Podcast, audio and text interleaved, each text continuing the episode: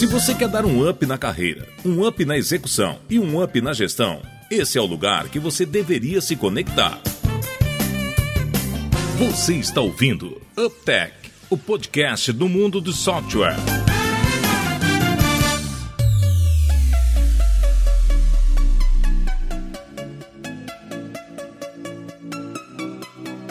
Olá, seja bem-vindo ao 18º episódio do UpTech. Meu nome é Guilherme e Davidson e Yonan me convenceram, gente, a tipo tomar cafezinho hoje. A gente vai bater papo hoje sobre nossas carreiras, hein? É, gente, é porque assim, vocês não conhecem o chefe do UpTech. O Guilherme, ele é com ele que é o chefe, né, Davidson? não, então, assim, não, o Guilherme, não. é sim, é sim, é sim. Ele organiza as pautas, ele, né, tem, tem, a gente tem uma sequência de conteúdos aí já pré-programados, ele monta tudo absolutamente correto. Aí o Davidson diz o seguinte, pô, Guilherme, bacana, cara, mas, poxa, vamos testar uma coisa, sério, porque tem tanto bate-papo nosso legal, assim, sem agenda, sem pauta, vamos tentar que este seja, né? Aí eu, eu falei assim, ah, vou dar uma força pro Davidson, só pra contrariar o chefe. Dois contra um. Muito fácil. Colegiado aprova tudo. Dois contra um.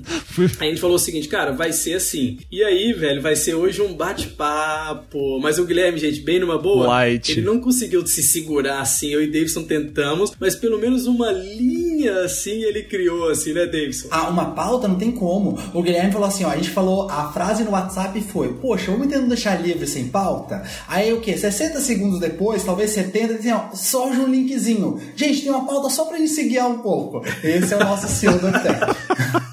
Você sabe que é, é, eu, eu- eu realmente eu tenho um, um tique assim com o negócio de, organizar as coisas, né? Eu ando de moto e às vezes quando eu vou organizar as viagens e tal, eu sair, cara, eu gosto de realmente assim, viagem mais longa, cara, ter tudo organizado assim, cara, que posto que vai parar, tudo certinho. Cara, eu tenho um brotherzão, o Yonan conhece, o Júlio, se ele escutar, ele vai saber. Ele vive pegando meu pé, ele fala assim: Não, não, cara, vamos sair pra andar de moto sem destino, cara. Quando acabar a gasolina, a gente para no posto, abastece e continua, cara. Então, aí vocês estão vingando o Júlio aqui, fazendo uma- um bate-papo sem pauta. É isso aí, Júlio. Essa aí é por você. Eu ia falar, Guilherme, até antes de você fazer essa introdução, tinha que muito agradecer uma pessoa, mandou, tive acesso aqui a uma mensagem dela muito legal, que foi a Júlia Pacheco, que ela até usou o Uptech, olha que bacana, com uma referência num bate-papo que teve com gestores e tudo mais. Então, Júlia, super obrigado mesmo aí por apoiar e fortalecer o Uptech. Obrigado mesmo. E é legal, né? Porque acho que uma vez a gente falou em algum, em algum episódio desse que no fim do dia isso é que motiva a gente, né? De produzir um conteúdo que é útil, que, que o pessoal vai, vai usar e tal. Então, pô, show de bola. Bem, bem, bem legal mesmo. É, o Uptech serve pra gente abrir um sorriso depois de uma reunião. A gente tava uma hora atrás numa reunião, né? Massa pra caramba o conteúdo. Aí agora usa pra rir, pra descansar, compartilhar uns vídeos, umas histórias e até gravar um podcast. Boa, boa, boa.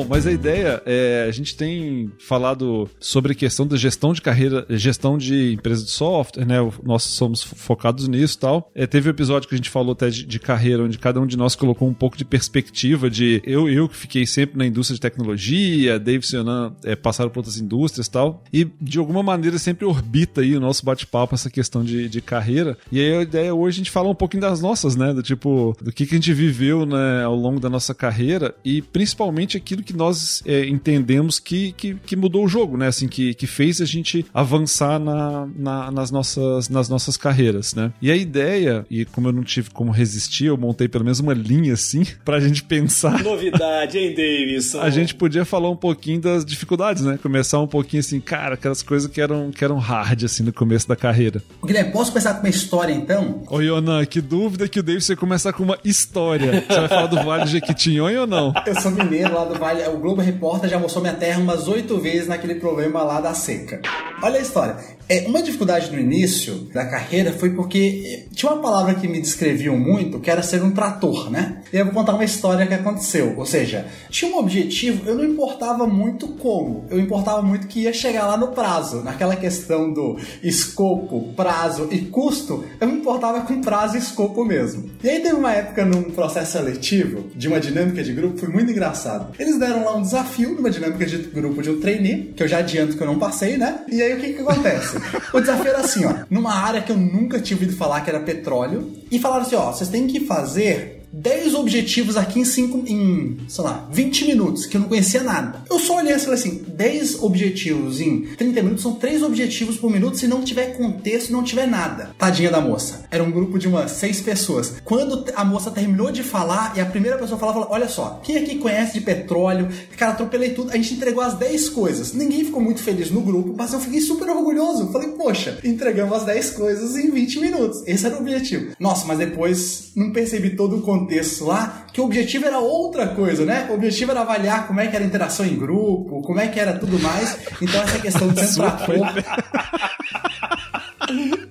E, e, aí vou contar a última parte assim, ó. A psicóloga depois individual, ela falou assim: olha, cara, eu acho que você é um pouco trator e tal. Eu, eu falei com meu pai depois da dinâmica. Pai, olha que elogio! Trator na lógica de tirar desafio, mas eu descobri que não era isso. Foi uma dificuldade no início. Ô, Davidson, só coloca aí, senão, se você achar que, que faz sentido, compartilhar com a turma quantos processos de trainee que eu fui fazer uma entrevista na época que você foi trabalhar junto, quantos processos de trainee você passou, só pra galera também conhecer um pouco da sua resiliência. Essa história não foi boa, mas é resiliente. Ionan, foi o seguinte, então eu vou contar mais uma então. É, é, cara, puxar história, eu amo história, cara. Eu sou mineiro assim. Eu fui reprovado em 73 processos de trainee. 73, 73. Eu tinha um plano que era o seguinte: a minha probabilidade, de acordo com a pesquisa exame de 2010, para passar no exame trainee era de 3,8%. Porque olha só, eu não tinha estudado numa das maiores universidades do Brasil, eu não tinha trabalhado em multinacional, não tinha feito intercâmbio e não tinha inglês fluente. E essas estatísticas, de acordo com o trainee, era 96 ponto alguma coisa. Aí na época eu fiz site, fui trollado porque achei que o presidente do Google tinha mandado uma mensagem, alguém que me trollou.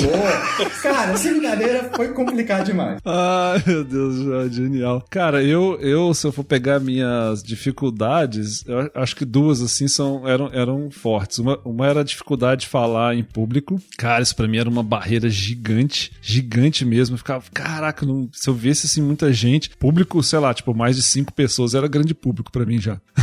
Aí isso era, isso era uma, uma barreira. E, cara, eu sempre vim do mundo técnico, né? Sempre fui nerd, comecei, enfim, mexer com tecnologia é muito novo. E, cara, quando eu comecei de verdade a trabalhar, cara, para mim, cara, ou era a solução perfeita, mais maravilhosa, ou não fazia sentido, cara. E aí, no começo, para mim era muito difícil, assim, ponderar que você, né, sei lá, tipo, meio do caminho das coisas. Tinha que ser, cara, ou era o mundo perfeito, ou então era uma coisa porcaria. Tipo, não importava quanto ia custar, nada disso, cara. Tinha que ser a perfeição eu, absoluta. Eu sei. E se, se precisasse de dinheiro infinito.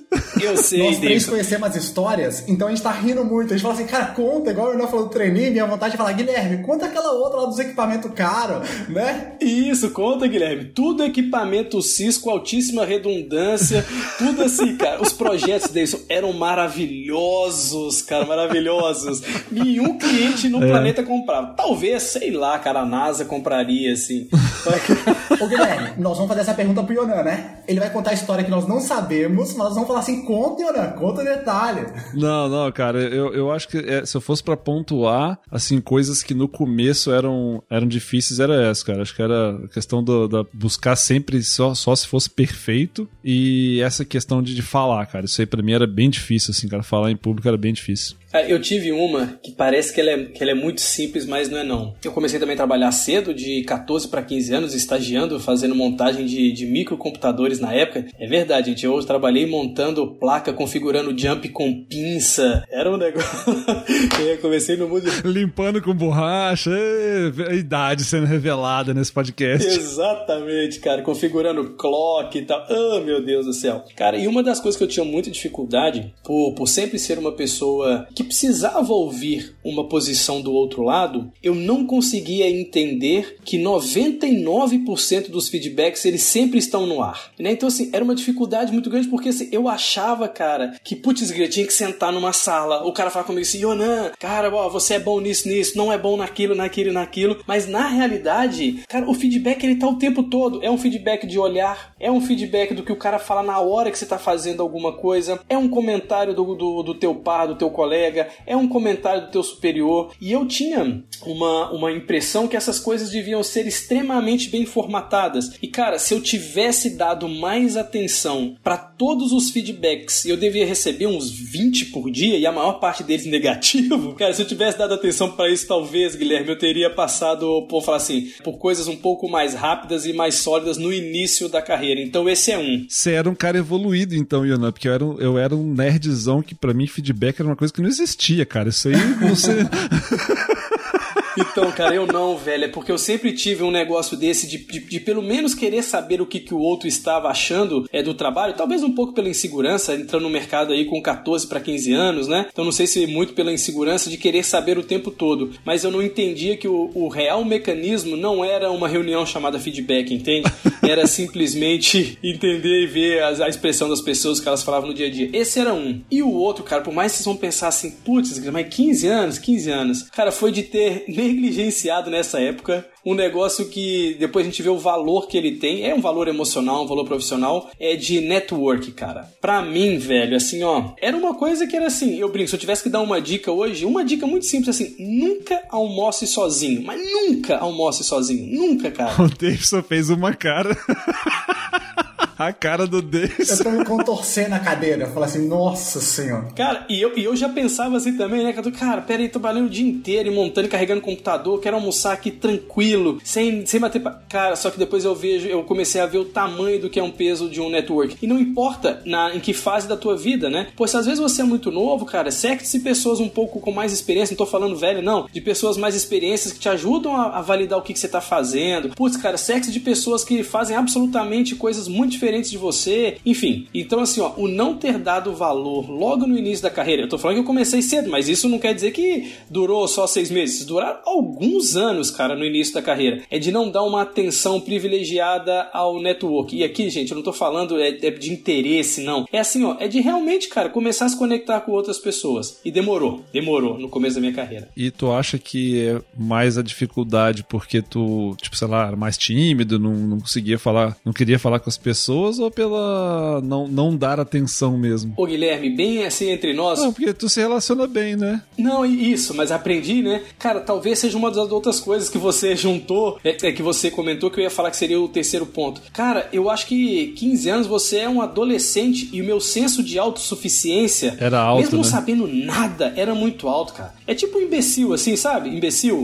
É, então, é, tipo assim, cara, se né, seus pais estão todos errados, o mundo inteiro teu redor tá errado, só o jeito que você sabe fazer, o que você acha que sabe fazer é o que tá certo. Então eu trago isso muito a uma autossuficiência, sabe? De achar assim, cara, sou capaz de mudar o mundo é, e eu consigo fazer isso absolutamente sozinho. Lê do engano, né, cara? Putz, e como a carreira ensina a gente. Acho que é mais nessa linha. Depois, obviamente, mais velho, assim, eu pelo menos passei a entender o networking realmente como, como um elemento relevante, né, da, da carreira, mas já é um negócio que eu, sei lá, acho que meio que acontecia naturalmente, assim, é, a questão de, de ter algum networking e tal, de conversar com as pessoas e tudo. Para mim era o mais difícil, eu acho que era o primeiro approach, assim, sabe? De, de você chegar numa pessoa desconhecida, para mim era uma barreira, cara, quase que intransponível, assim, né? No começo, né? Mas legal, é, legal. É, esse tópico eu vou deixar pular. Vamos, qual é o próximo, Guilherme? É. Deixa Depois, Davidson, eu vou te indicar um podcast. Esse episódio 18 do Uptech você assiste pra vou, falar de vou, network. Vou ver com carinho isso daí. Então, antes de passar pro próximo, cara, eu tenho um, um último item assim. É que eu achava, cara, que para todas as minhas perguntas, alguém tinha a obrigação de me responder. e depois eu vi, cara, que depois a gente for falar de outras coisas, cara, aí como isso mudou completamente depois. Mas, cara, eu achava o seguinte: toda pergunta que eu fizesse, as pessoas tinham a obrigação de responder. E talvez a minha pergunta ela não fazia sentido para um determinado contexto, não fazia sentido eu ter a resposta que na verdade eu gostaria de ouvir e não tô falando que não tem que perguntar, mas na minha cabeça era assim, ó, tudo que eu perguntar, cara, a empresa tem que ter a resposta, os meus chefes têm que ter a resposta. Putz, cara, e como isso depois você vai vai amadurecendo e vê assim, não, velho, não não, não é por aí o caminho. Talvez assim, o se perguntar tem que ser sempre. Agora achar que para absolutamente tudo tem que se ter uma resposta, putz, hoje eu penso completamente é, diferente diferente, assim, sabe? É, eu, lógico, acho que tem coisas, a gente tá falando de dificuldades do início da carreira, talvez muitas delas estejam ligadas à maturidade mesmo, né? Que talvez no começo da carreira você não tenha até para perceber algumas coisas, outras não, outras têm a ver com comportamento, sei lá, de você ser mais tímido, coisas assim, né? É, mas aí você falando até me fez uma reflexão, né? Que era uma coisa que eu tinha também forte no começo, e era uma dificuldade mesmo, que era é, levar em consideração uma visão mais sistêmica, né? De novo, cara era um cara que tava ali para mim, a única coisa que fazia sentido era olhar o que tava acontecendo ali na parte de infraestrutura tal, com as coisas que eu trabalhava. E realmente não.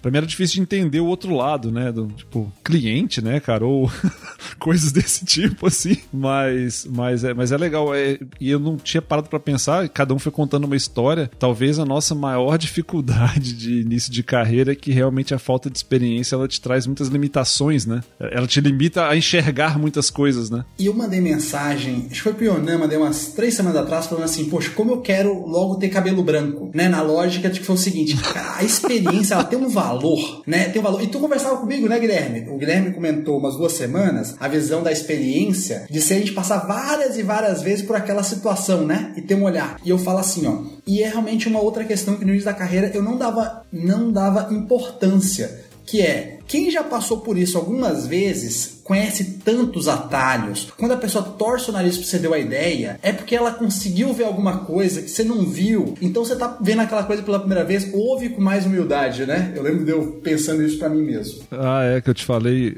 Eu nem sei se. Eu não sei se fui eu que em algum momento fui fazendo alguma apresentação, alguma coisa, montei essa frase ou li em algum lugar, realmente eu não me lembro. Mas o que eu costumo usar de referência é que criar experiência é você submeter um conhecimento que você tem a um conjunto grande de contextos diferentes. Isso que é, que é experiência, né? Às vezes você tem um conhecimento, você adquire um conhecimento, é possível adquirir um conhecimento, mas é quando você expõe esse conhecimento que você tem a muitos contextos diferentes, é o que, é o que gera a tua experiência, né? Por isso que a experiência só vem com o tempo, né? Porque você precisa de tempo para expor aquele conhecimento a muitos contextos diferentes. Ficou profundo isso, hein? Vamos, vamos anotar depois para escrever isso em algum lugar. Show de.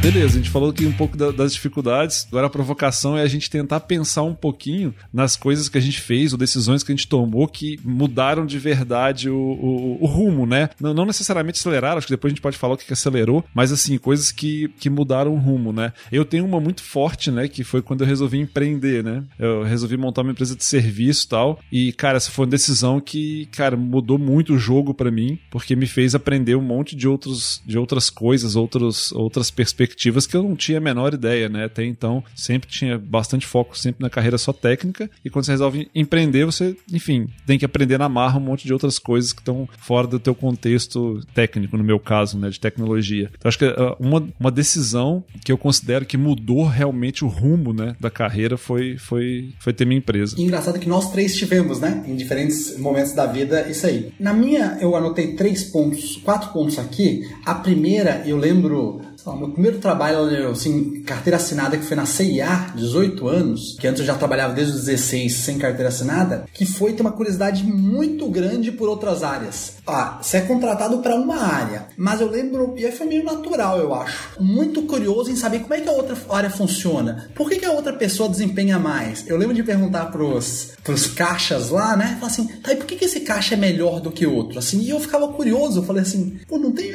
Alguém é melhor, assim, o que, que acontece? Acontece nisso. Então, ter essa curiosidade por outras áreas, em todas as empresas, eu vi que, que as pessoas dão valor para isso. Você acaba conhecendo um pouquinho como é que linka as coisas, você consegue dar algumas ideias um pouco diferentes. E a segunda tem muito a ver com isso. Eu vi que quando a gente é contratado para um lugar, quando você toca um projeto paralelo dentro da empresa, você ganha uma visibilidade muito legal. Muito legal. Uma vez numa agência que eu trabalhei, é, tinha um problema muito sério que, olha que loucura. Todo mundo que era da parte artística, os redatores, diretor de arte, todo mundo com aqueles Mac bonitão, né? Aquelas tela grande e tudo mais. E o processo dos jobs, quem é de agência lembra o termo, né? Aquela pautinha do job, era tudo em papel. Então, gente, imagina o problema. Se por acaso alguém perder um papel daquele, o trabalho não é feito nunca. E aí, um dos trabalhos paralelos era como é que a gente sistematizava isso. Eu lembro do trabalho do CAM. E esses projetos, eu acho que eles dão oportunidade muito para você vivenciar uma coisa que não tá no seu job description atual. Poxa, é lá na parte de marketing, ter a oportunidade de ir num projeto de, sei lá, de tecnologia, de produto, é uma experiência gigantesca. E, poxa, eu lembro de projeto de segmentação, de orçamentação. Poxa, foi muito legal. O terceiro, eu falo com bastante orgulho assim, porque, poxa, o Guilherme e o Onan são realmente mentores para mim. Buscar desde o início mentores fez muita diferença. E esse daí eu lembro da onde que foi minha origem disso. O meu pai foi o meu primeiro mentor, assim, que eu olho e falo assim, poxa, é uma pessoa que eu gosto da maneira que trabalha, a maneira que pensa.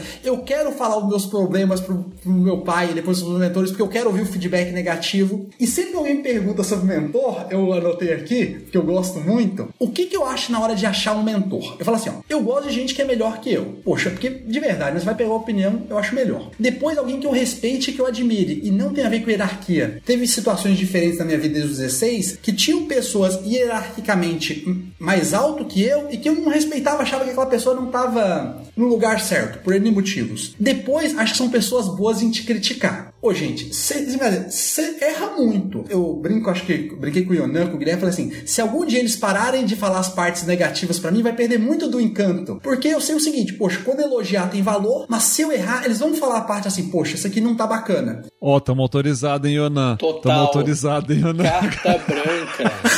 tá lascado deles. Depois dessa, se ele falar alguma coisa, a gente vai sacar só esse pedacinho do podcast e mostrar pra ele.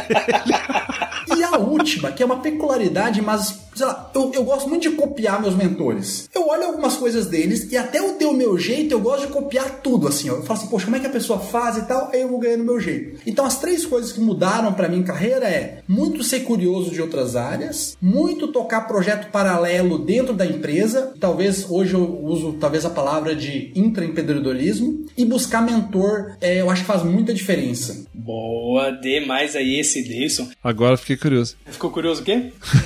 Com a tua mudança, do que que mudou o rumo da tua carreira? Cara, então, é, a, gente, a gente fala que, eu, eu falo com o David, tá, às vezes a gente começa a ler muita biografia, e biografia, cara, pô, tem sempre um romantismo por ali e tal, assim. Acho que as conversas ou, ou as experiências muito duras, a maior parte das vezes, daquelas mesmo, elas são meio que, que ocultadas, assim, né? E, cara, Acho que o Guilherme sabe dessa história, acho que o Davidson não, mas uma das coisas que mudou muito a minha carreira foi logo na. Vou falar assim, também no, no, no, começo dela, é focar em tese naquilo que eu era bom. Gente, eu entro numa empresa gigantesca de software, passei numa prova de lógica ferradaça, eu né, me formei assim, né? Tenho minhas primeiras formações, eu fui programador. Só que, cara, eu sempre fui um programador muito medíocre, assim, muito medíocre, né? E aí, cara, eu entro numa empresa que era a maior empresa de software do Brasil e, cara, entro como programador numa área de prototipação e, cara do céu, gente, com três meses, velho, mas não saía uma linha de código decente, um produto novo decente, nada assim, sabe?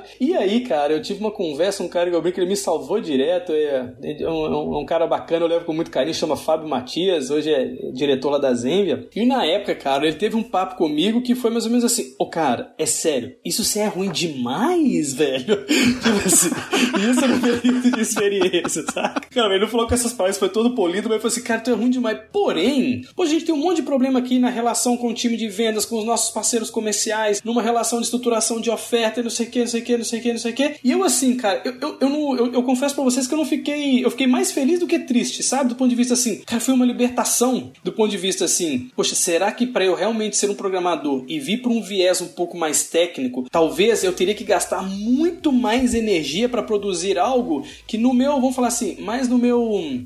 Não sei se, se, se, no meu íntimo, nas coisas que estão mais relacionadas à minha personalidade, minha forma de pensar, elas estariam muito distantes. Então, uma coisa que mudou direto, assim, a, absolutamente a minha carreira foi focar muito mais naquilo que você é bom do que tentar melhorar coisas que você é lá na base muito ruim, né? E a base eu tô falando do ponto de vista, assim, putz, cara, de, do que, de tudo que tá por trás. É, eventualmente, uma, de uma carreira de, de, de, programador. Então isso mudou muito a minha carreira, sabe? Nossa. E não tô falando, gente, que a gente não tenha que aprender né, assim, sobre coisas que a gente é fraco, putz, cara, não, não é isso. Mas você descobrir que realmente tem às vezes uma fraqueza que ela é tão grande que te coloca em par de desigualdade em relação ao outro, putz, cara, não fica com vergonha, não. É, assume um pouquinho disso aí, veste a sandalinha da humildade e fala assim, cara, sério, talvez para isso realmente eu sempre vai ter uma pessoa melhor do que eu. E esse fato mudou a minha carreira drasticamente. Foi no momento zero dela ali, cara, é, falar assim, assim, bicho, por esse caminho aqui eu não vou conseguir. Olha que eu tô em mundo de tecnologia há 24 a 25 anos, mas muito pouco enquanto programador. E mudou a minha carreira absurdamente. E que louco, né? Vou, vou fazer um super off-topic, assim, que não é, não é exatamente o tema que a gente está discutindo aqui, mas uma reflexão sobre isso que você falou, que juntando duas coisas que você falou, né? Você falou que no começo você tinha dificuldade com o feedback e agora você contou esse caso. E aí sabe o que veio na minha cabeça que é a importância que um líder tem, né? Ou que um mentor, juntando um pouquinho que o Davidson falou, que o mentor tem na, na, na vida das pessoas, né? Como, como de verdade, quando você assume um papel de liderança, você tem que é, respeitar esse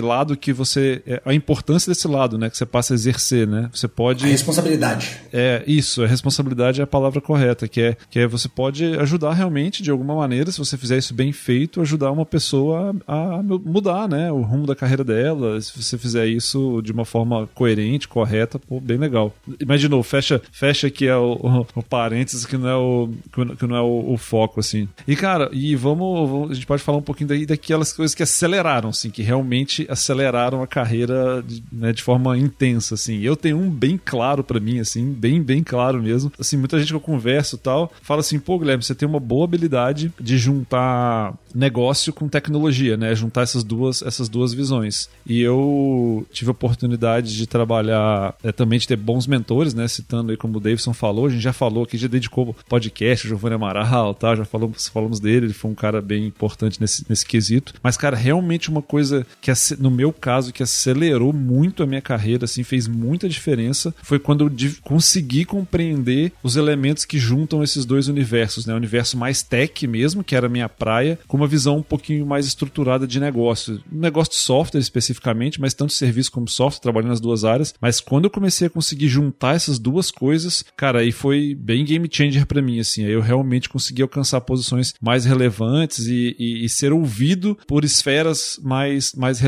dentro do, do, meu networking, assim. Foi bem legal, cara. Isso para mim foi, foi divisor, assim, de realmente acelerar, sabe? Eu, eu tenho algumas aqui, cara, que para mim também mudaram, mudaram bastante, cara. E eu não sei se, se como eu posso dizer, que elas foram absolutamente pensadas, mas eu, eu sei que elas realmente mudaram e aceleraram muito. Geralmente essas coisas não são tão pensadas, né? exato. né? Que é mais fácil ser profeta do passado, mas... Exato, exato, cara. Mas eu vi que foram assim, foram coisas que mudaram bastante, assim, né? Mas na época eu não pensava, não. Eu acho que a primeira delas é quando, na maior parte das coisas que eu participava, eu que puxava essas coisas, sabe? Eu que propunha as coisas e não fazia parte da proposta dos outros. Eu não tô falando que tem nada de feio, mas a partir do momento que eu comecei a puxar, eu propor e as outras pessoas fazerem parte disso, cara, a ascendência da carreira ela foi muito, muito, muito, muito grande, sabe? Essa, essa foi uma. A outra foi, lembra quando eu comentei lá no passado assim, putz, eu achava que absolutamente tudo tinha que ter resposta? Poxa, também não foi pensado, mas foi o seguinte, legal, quando fizer uma pergunta, não importa para quem quer que seja, e ela não souber a resposta, eu tenho um espaço gigantesco de ser eu quem a respondo. Então, cara, eu comecei a passar o seguinte assim, pensa, você tá numa empresa e você questiona alguém sobre a estratégia, ela não tá tão clara. Ou você pergunta de algum projeto transformador, ela não tá tão clara. Eu assim, opa, peraí, se essa resposta não está tão clara, será que não tem uma oportunidade gigantesca de eu criar as primeiras, as primeiras respostas? Por mais que a resposta depois, pessoal, seja completamente invalidada. Não, você viajou, não é isso, isso, isso. Mas pelo menos eu sei que não é aquilo. Então isso é uma outra coisa que mudou consideravelmente. Uma outra, falava sobre a questão do network, né? É, como eu ignorava naquele momento, assim, para chamar autossuficiência. Mas networking virou de fato a ascensão na minha, na minha carreira, né? É, e construída, aí sim, acho que de uma forma natural, pegando um pouquinho do Davidson. Cara, sempre estar próximo de pessoas que a gente respeita e acha realmente melhor do que a gente, sem nenhum tipo de demagogia, assim, né? Porque essas pessoas, acho que naturalmente vai te colocando cada vez um pouco mais para cima E eu já falei isso com o Guilherme, eu falo isso hoje na empresa que eu estou, assim, hoje é muito difícil a gente não ter uma porta aberta, cara, em, em qualquer empresa de software, putz, de varejo, coisas nesse sentido, porque foram, foram relacionamentos, né, criados à base de boas trocas, e trocas assim, é você estar disponível para uma pessoa quando ela precisa, essa pessoa está disponível para você, é aquele negócio de não almoçar sozinho, né, de você lembrar e com uma, uma vontade de sentar, bater um papo, enfim. E as pessoas que estão comigo sabem que, né, principalmente a época pré-pandemia ali,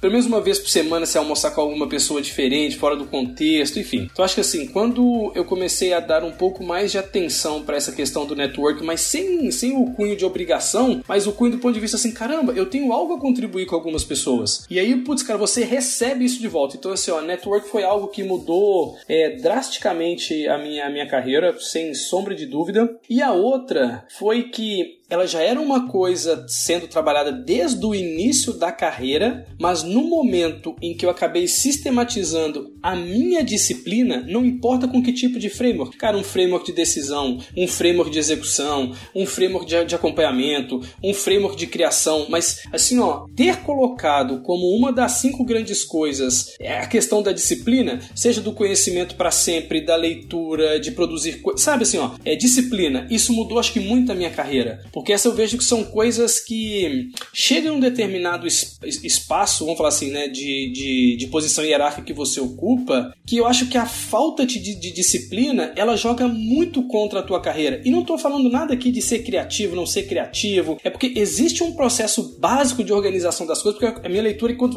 mais você sobe numa, numa, numa organização, mais assuntos diferentes você trata, mais pressão você tem, você tem pressão de mercado, pressão de produto, pressão de cliente, pressão de conselho, pressão de funcionários, pressão de, de tudo quanto é lado, que se você não tiver um bom, um, um bom formato de disciplina para fazer essas coisas, putz, talvez não seja tão sustentável. E eu atrelo essa questão da disciplina, Guilherme Davidson, como uma das coisas que mudaram é, muito, muito, muito a minha carreira. E a última, ela envolve é, tomar risco. A partir do momento que eu decidi tomar risco e eu me recordo como que é, como que foi assim, cara, foi o seguinte: sabe aquelas coisas mais assustadoras? Assustadoras que você tem que você nunca fez na vida e alguém te, putz, cara, joga aquilo no ar e você fala, sim, e nem assim eu vou fazer.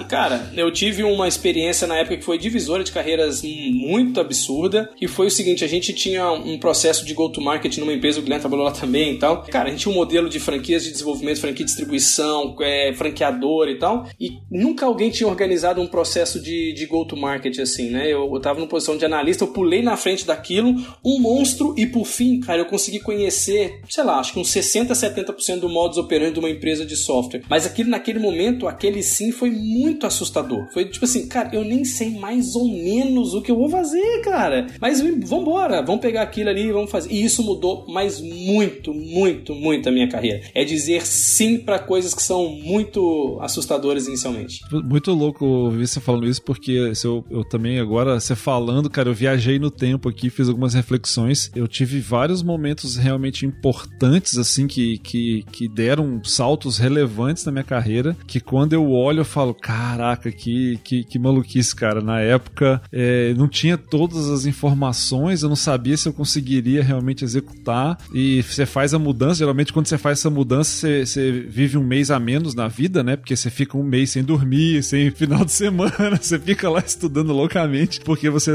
disse aquele sim. Mas, cara, que legal tu falar isso, porque me levou, cara, me levou no tempo, assim. Eu, eu, eu já lembrei de uns três ou quatro decisões, assim, que eu tive nessa mesma linha e que de verdade realmente também mudaram, aceleraram muito minhas, minhas coisas. Legal, legal. E, Guilherme, e olha que legal, eu anotei dois pontos e a gente não tava vendo aqui, e um ponto era tomar risco. Eu vou ler a frase que eu anotei, porque depois eu vou falar dela, porque aí vai ficar bacana, que um monte de coisa repetida. Ô, ô Yona, só quero fazer um registro nesse momento para você ver como é o Davidson, que ele ficou me zoando, cara, porque eu sou organizado, não sei o quê. Mas só porque eu, eu montei a linha, de, ele anotou coisas. Então ele não é assim esse negócio de vamos só bater um papo. Ele anotou coisas. Olha, peguei ele no pulo ah, agora. Ah, Davidson. A diferença da teoria e da prática, né? A diferença da teoria e da prática. É, olha só. Olha o que eu anotei. Eu anotei duas coisas que realmente foram aceleradores da minha carreira, assim. O primeiro é, tomar risco é um grande caminho para aprender da maneira mais dolorida possível e crescer relativamente rápido. E eu acho que para mim é tentar pegar os projetos mais punks, mais cabeludos. É isso que eu escrevi, né? Agora eu vou falar assim. É porque normalmente nas nas empresas, todo mundo sabe quem, quais são os dois, três, quatro maiores problemas. Todo mundo sabe. Normalmente aquele problema que está uns quatro, cinco anos, todo mundo sabe e que é um trabalho que envolve várias áreas, que ninguém quer pegar e que todo mundo tem uma opinião que é fácil de resolver, né? Não, cara, isso aqui para resolver é só fazer isso. Ah, tá três, quatro anos sem resolver. Eu vejo que você pegar um projeto desse ou tentar resolver um problema desse, normalmente você, você acha que o problema é bem menor e você descobre em dois dias que o problema é umas 10 vezes maior do que você achava. E aí tem duas, uma. Ou você passa vergonha de quem você prometeu que você ia entregar esse resultado, falando, cara, não era bem isso, poxa, deixa esse problema para outra pessoa e tudo mais, ou você acha um jeito de resolver. Eu tive uma, uma história no ano passado, que era um modelo financeiro de um planejamento de 5 anos, em que o seguinte, quando você está planejando premissa, é uma coisa, quando você pensa em modelar, é outra coisa diferente. E aí você quer modelar da melhor forma possível, e acabou ficando com um pouco mais de variáveis, ficaram com 1.400. Cara, e para modelar, nossa senhora, ninguém, eu acho que ninguém sabe disso. Uma hora, meu irmão fez a educação física. Eu liguei para ele e falei, Luiz Gustavo, eu te pago dois dias, cara, pra você me ajudar a fazer isso. Você só precisa assim, ó, eu falo, você executa uma parte, que o negócio ficou gigantesco. Então, e você aprende muito. Você, poxa, você acaba sabendo um pouco de como as premissas se correlacionam, como funciona cada área. Você acaba discutindo sobre premissas que você não tem conhecimento. Nossa, tomar risco é bom demais. Tem um livro, depois eu vou falar da referência, do Ray Dalio, que ele tem um conselho que pra mim é muito duro e muito bom. Como se faz de forma proposital buscar dor? E o segundo que mudou para mim o jogo foi, no início, acho que como todo jovem, eu queria crescer muito rápido. Sério. Eu queria, cara, em três meses mudar de cargo, em seis meses aumentar 50% do meu salário. Essa era a minha a lógica. Claro que não funcionou assim. Mas quando eu comecei a pensar a carreira a longo prazo, e sério, eu tenho conversa com a Natasha, cada, minha esposa, a cada três anos. Como é que é o negócio? Três anos não, três dias. Ficou estranho, né? É agora disso.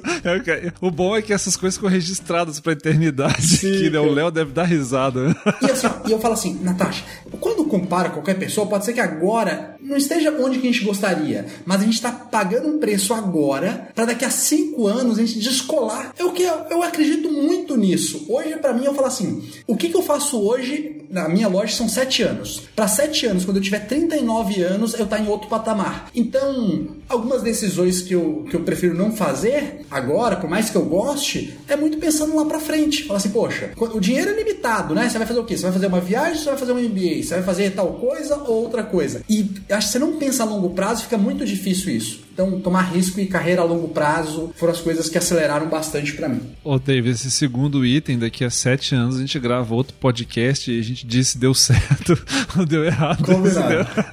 Eu tenho dos eu tenho dos próximos 10 anos, né? Que eu coloquei lá quando que, eu dividi minha vida em três fases. É quando que é a fase de aprender, quando que é a fase de ganhar dinheiro e quando que é a fase de qualidade de vida. Essas são as, as três divisões da vida. Ah, legal.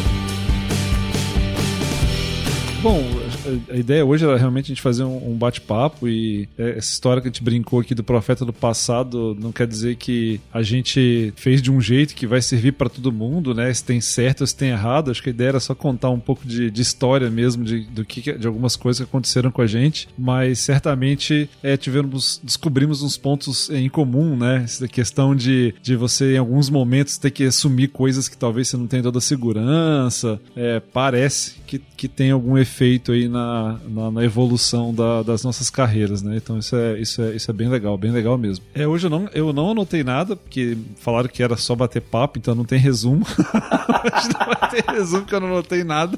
Eu fiquei nessa do, do bate-papo mesmo. E nem também anotei referência também, mas o Davidson, que disse que não ia se preparar, anotou referências, né? Anotei, não, é a, a, o resto eu anotei. A referência surgiu agora no último, nos 45 do segundo tempo. Até olhei pra trás para ver o nome do livro mesmo ali atrás na, na estante.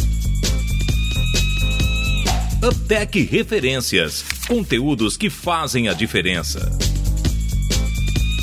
O livro Princípios, do Ray Dalio, sobre coisas sobre vida e trabalho, eu acho que é um livro que faz muita diferença na carreira de... E para mim, o conselho principal é você buscar a dor. Como é que você busca situações em que você tem uma probabilidade muito grande de dar errado, e aí, cara, quando você dá errado, você vai aprender. Eu lembro quantas vezes, aí eu olho aqui pro vídeo, pro Guilherme pro Yonan, que eu falava, gente, quero fazer isso aqui de uma maneira mais rápido. E aí depois de algum tempo eles falavam, poxa, eu olhava pro Davidson e falava assim, deixa ele, ele vai ralar um pouco, né? O joelho vai continuar lá, continua o cotovelo, mas aprende. O meu processo de aprendizado tem muito a ver com eu passar, eu odeio eh, não entregar aquilo que eu prometi. E passar vergonha é a melhor maneira para mim aprender. Quando eu não faço isso, sério, sozinho em casa, eu fico vermelho. Eu falo, cara, como é que eu vou falar isso com a pessoa? Eu me sinto horrível. E aí, não quero passar por isso de novo. Então, minha, minha recomendação é o livro Princípios do Ray Dalio. Legal. Cara, eu, eu tenho, eu diria, duas coisas antes de dar a minha, a minha referência. É uma assim, cara, sobre essa questão, acho que da carreira, eu diria, a gente falou isso num outro podcast, mas eu vou falar novamente assim, ó. Tenha o seu plano, não importa se ele é extenso ou curto,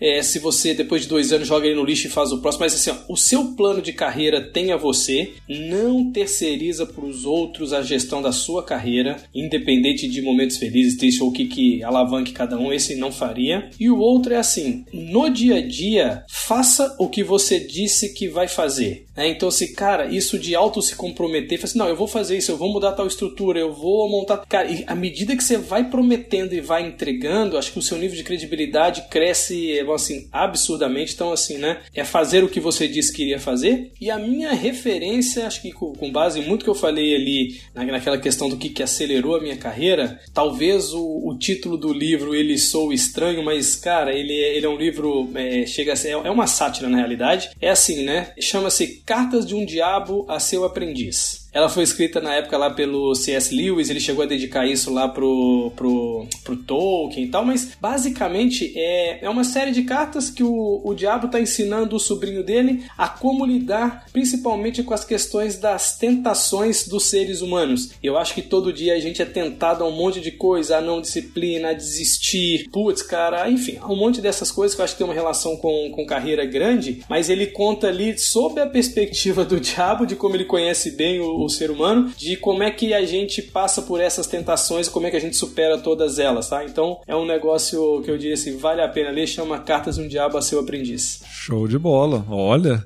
filosófico essa, essa, essas referências aí, hein, Davidson? Mas show de bola. É isso aí.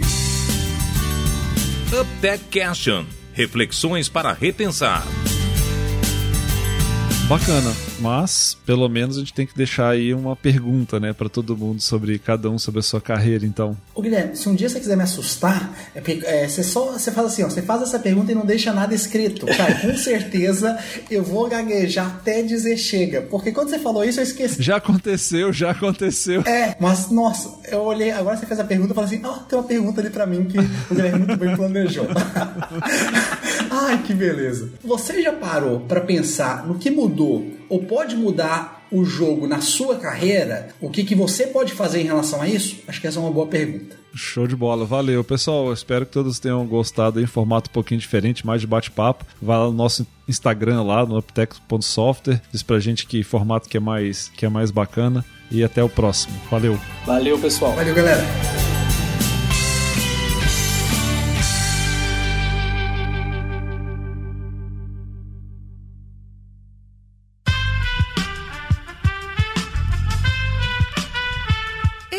Podcast foi editado por Aerolitos Edição Inteligente.